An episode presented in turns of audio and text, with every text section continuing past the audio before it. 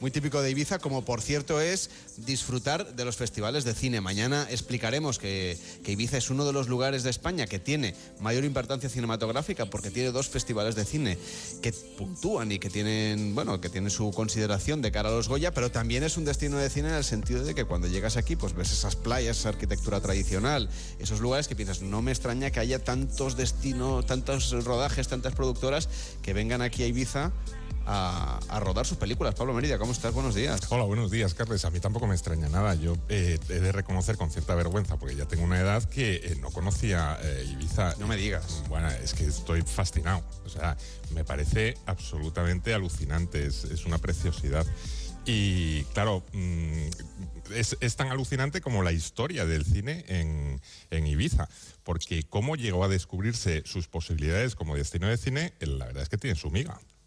Frente a las costas levantinas de la península ibérica, en pleno Mediterráneo y como avanzadilla de las Islas Baleares, lucen al sol las antiguas pitiusas. Destaca en el aire transparente, en la luminosa nitidez del paisaje, la nota blanca de las dispersas alquerías. La vivienda del campo ibicenco, de una gran originalidad arquitectónica, presta especiales características al panorama. La capital nos deslumbra con su blancura, gran concha de nacarados reflejos. Soy Philip. Pes, yo soy Ludmila. Por fin vemos monumentos en Ibiza. En tus sueños. Bueno, venga, vámonos ya. ¡Esto es el paraíso! Sí, esto es el paraíso realmente. Y en realidad cuentan las crónicas que ya lo llevaba siendo desde 1906, eh, que es cuando el pionero catalán Albert Marró llegó a la isla para rodar algunos planos documentales. No se conserva nada de esto, mm, lamentablemente, pero bueno, mm, desde entonces eh, siempre ya hubo un, un interés hasta la década de los 40, que fue cuando empezaron a hacerse las primeras películas de ficción. De un lado, La Ley del Mar, una adaptación que el director Miguel Iglesias hizo de la novela de Vicente Blasco Ibáñez, Los muertos mandan, y luego un proyecto eh, que se basaba en un guion original de Juan Antonio Bardem y Luis García Berlanga, titulado Cerco de Ira.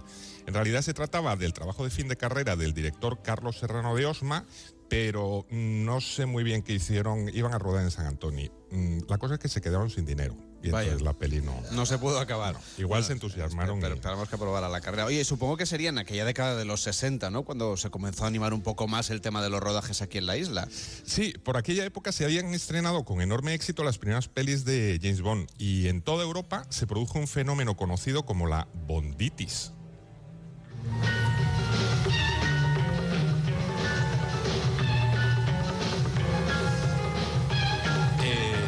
Tanto Francia, Italia y España empezaron a realizar películas de agentes secretos que emulaban sin demasiada fortuna las aventuras de 007. Y aunque con pocos medios, trataban de encontrar decorados exóticos donde ambientar sus disparatadas historias. Dos películas pertenecientes a este subgénero se rodaron aquí en Ibiza. Zarabanda Bing Bing y 353 Agente Especial. ¿Qué me dices? Sí, de repente, los barrios de la Marina, Hidal Vila de la ciudad de Ibiza y las estrechas calles de Santa Eulalia se vieron tomadas por heroicos agentes secretos y despóticos villanos que pretendían trastocar el orden mundial. Dices que eran películas como de serie B, ¿no? Bueno, serie Z casi. bueno, al margen de estas aventuras de serie B que se rodaron en los 60 en Ibiza, si usted las quiere ver, voy a repetir los títulos. Zarabanda Bing Bing y 363 Agente Especial.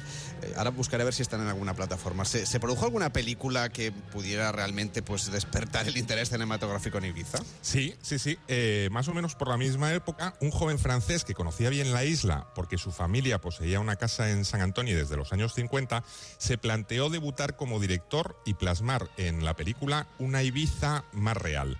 Me refiero a Barbet Schroeder, quien con el tiempo sería muy popular gracias a películas como El misterio Bombulo y Mujer Blanca Soltera Busca.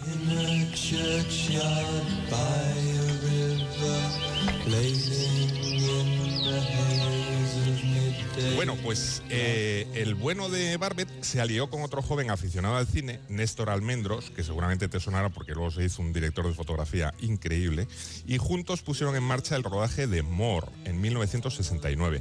La película narraba la historia de un estudiante alemán que se enamoraba de una locada estadounidense a la que seguía hasta Ibiza, donde descubría un mundo de sexo libre y drogas que lo llevaban a una irremediable autodestrucción. La película que contaba con una banda sonora firmada nada menos que por Pink Floyd, que la estamos escuchando de fondo, se convirtió en un notable éxito en Francia y fue la película que puso en el mapa internacional a Ibiza, dándole ese aire de lugar libre y excitante que a finales de los 60 cautivaba a multitud de jóvenes que simpatizaban con la contracultura y el movimiento hippie. Eh, se produjo entonces el boom de la Ibiza hippie, la isla blanca en la que se permite experimentar con las drogas y el sexo.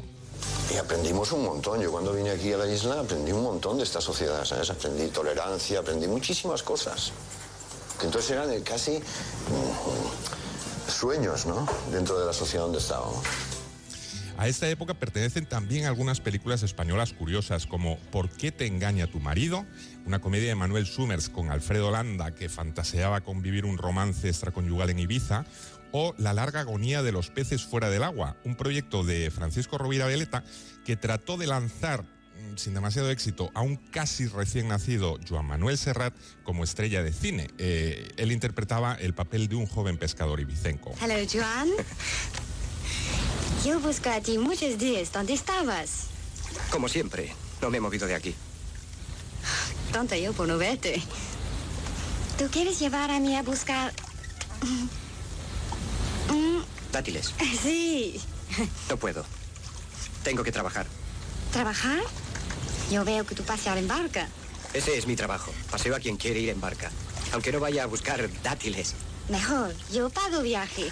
No tengo dinero aquí, pero en casa tengo. Pero claro, la imagen que comenzó a crearse en torno a Ibiza como una isla paradisíaca donde practicar el amor libre tuvo un efecto inesperado.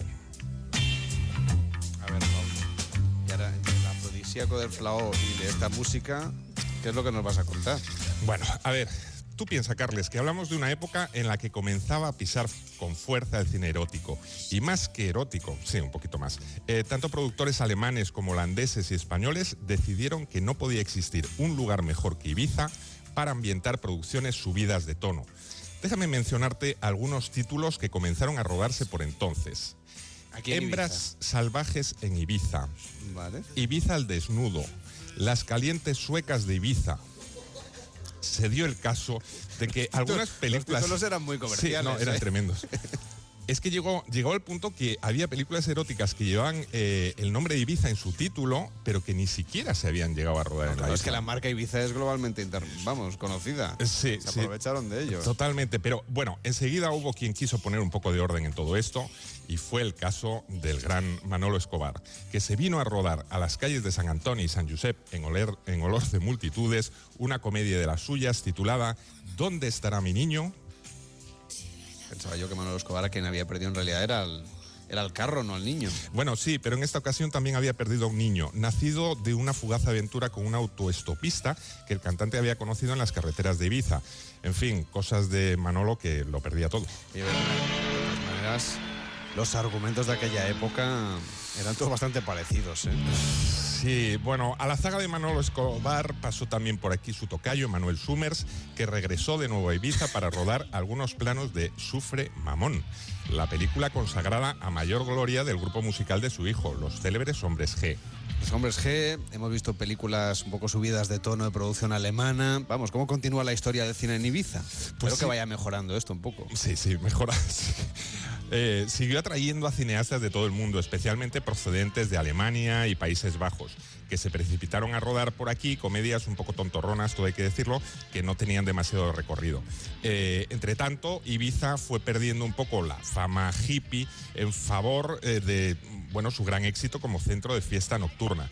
Y entonces llegó la época de las míticas discotecas, de los DJs que mueven a millones de seguidores procedentes de todo el mundo, del famoseo.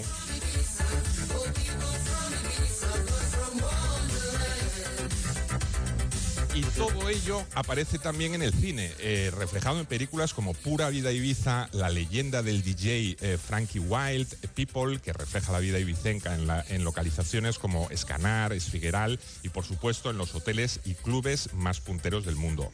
Oye, pero yo voy a traer aquí unos títulos un poquito más, ¿no? más recientes. No sé, por ejemplo, por aquí se ha pasado también David Marqués con Aislados del año 2005, Julio Medem aquí rodó Caótica Ana en el 2007, Babette Schroeder que regresó a su querida isla y aquí rodó otra de sus grandes eh, producciones, Amnesia del año 2015. Es decir, que hay otras producciones. Sí, sí. A ver, he contado, he contado un poco el recorrido histórico. no, Nacional a el tema pintoresco, pero sí es verdad que en los últimos años Ibiza se ha consagrado ya como un destino de cine internacional de primer orden en el que hay cabida para producciones abiertas a todos los gustos. Igual te pueden hacer aquí una película de zombies como Ibiza Undead que un thriller tipo Los Crímenes del Día de Todos los Santos o una superproducción de acción como American Assassin. Eh, o, más recientemente, una comedia familiar con, como la francesa Un verano en Ibiza, protagonizada por Cristian Clave. No iría a Ibiza por nada del mundo y Carol lo ha comprendido. Bienvenidos a Ibiza, bienvenidos a la fiesta. Me alegro tanto de que hayas venido. Qué agradable ver el sol. Es un clima subsahariano. Eso sin contar, claro, con una cantidad ingente de anuncios, de videoclips. Aquí se roda todo tipo de cosas, también series. Por eso está la Ibiza Film Commission trabajando mucho. Vamos a saludar a su directora, que es Noemi Castro. ¿Cómo está? Buenos días. Hola, buenos días. Vamos a hablar de las películas que se están rodando en estos momentos. ¿Cuáles son los objetivos que persigue una, una oficina como la Film Commission en Ibiza? Bueno, pues un poco lo que ha estado contando, lo que ha estado contando Pablo, eh, lo contrario. es decir, trae producciones que pongan a Ibiza en su lugar. Eso es, eso es salir un poco de los tópicos que ya que todo el mundo conoce o cree conocer de Ibiza y mostrar esta otra Ibiza que hablabais en la otra, en la otra parte del programa. O sea, producciones un poquito más, eh, en fin, que, muestren estos paisajes, ¿no? Que por cierto son muy cinematográficos, por otra parte. Sí, a, nivel, a nivel naturaleza es súper cinematográfico, pero luego también toda la cultura, ¿no? La, toda la cultura que hay en la isla que no suele aparecer en este tipo de producciones es lo que nos gustaría que, que apareciera más. Eh, yo cada vez veo más programas, series y películas que llevan el nombre de Ibiza en su título. Y hay una cosa que me intriga. Eh, ¿Se ha rodado en Ibiza todo lo que se dice que es Ibiza? No, no, yo de hecho eh, cuando trabajaba, me, acuerdo un programa en Crimen e Investigación que trabajaba en este canal y un programa viendo una cárcel ibicenca que, que no sé dónde era, pero que no existe, que no existe efectivamente. Eh, no, y eso también es otra de las labores de la, de la Phil Commission, el conseguir que siempre que aparezca el nombre Ibiza eh, les hayamos les hayamos traído aquí. ¿Y qué empiezan, o sea, qué es lo que más piden las producciones? ¿Qué tipo de, escenarios valoran especialmente? Porque claro, rodar se puede rodar en cualquier parte del mundo. Efectivamente. Eh, a nivel paisajístico yo creo que, es única, que la isla es única. Yo luego creo, es una opinión personal, que a nivel luz también eh, es diferente a otros sitios. Y, luego la arquitectura, ¿no? Un poco, y bueno, y el patrimonio de la humanidad que tenemos aquí. Y eh, según he leído, cuando se empezaron a rodar aquí las primeras películas, estas que mencionaba yo en los años 40, eh, claro, los rodajes eran, no había ningún recurso, los equipos se tenían que meter en las casas de la gente, si había que utilizar figuración, claro, tenían que ser los propios vecinos. Eh, esto supongo que ha cambiado radicalmente, ¿no? A día de hoy.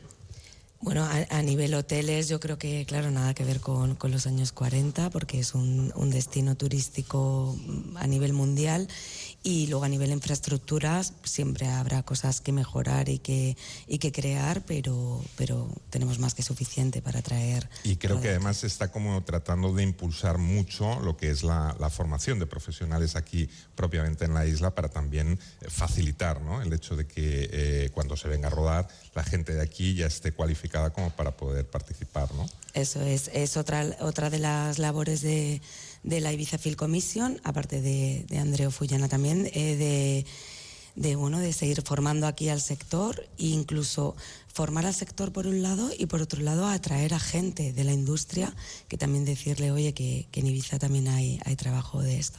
Hay una cosa muy importante que destacábamos al principio que tiene que ver con los festivales. Hemos hablado de los rodajes. Mañana le dedicaremos un poquito más de tiempo en el programa porque también estaremos haciéndolo aquí en Ibiza, estaremos en Plachada en Bosa, pero hay dos festivales muy relevantes que además puntúan para los Goya, que eso no ocurre en otras partes de España.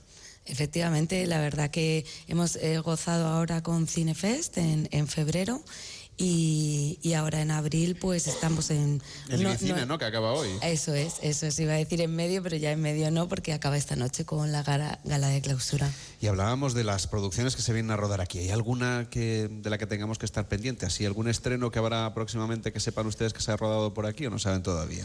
Eh, bueno, la serie de Netflix Machos Alfa, que, que ha tenido bastante, bastante éxito en España y a nivel internacional, eh, eh, La segunda temporada. Vuelven para ¿Qué la segunda dice? temporada. ¿Y vienen a Ibiza? A Ibiza, sí. Eso no me, lo, no me lo voy a perder. Pues gracias por acompañarnos y que vaya muy bien. A Hasta la vosotros, próxima. Esta Ibiza gracias. Film Commission, que es uno de los contenidos que le estamos contando aquí en Gente Viajera. Hoy haciendo el programa en directo desde Santa Eulalia de Riu. Estamos en, eh, en este hotel, en este Sol Beach House de la cadena Milia. Ha sido un placer tenerle aquí con nosotros y hasta la próxima. Buenos días. Muchas gracias. Hacemos una pausa en Gente Viajera y seguimos haciendo hoy deporte, porque hoy van a celebrar aquí en Ibiza una media maratón, así que a la vuelta vamos a hablar de turismo deportivo. En Onda Cero, gente viajera. Carlas Lamelo.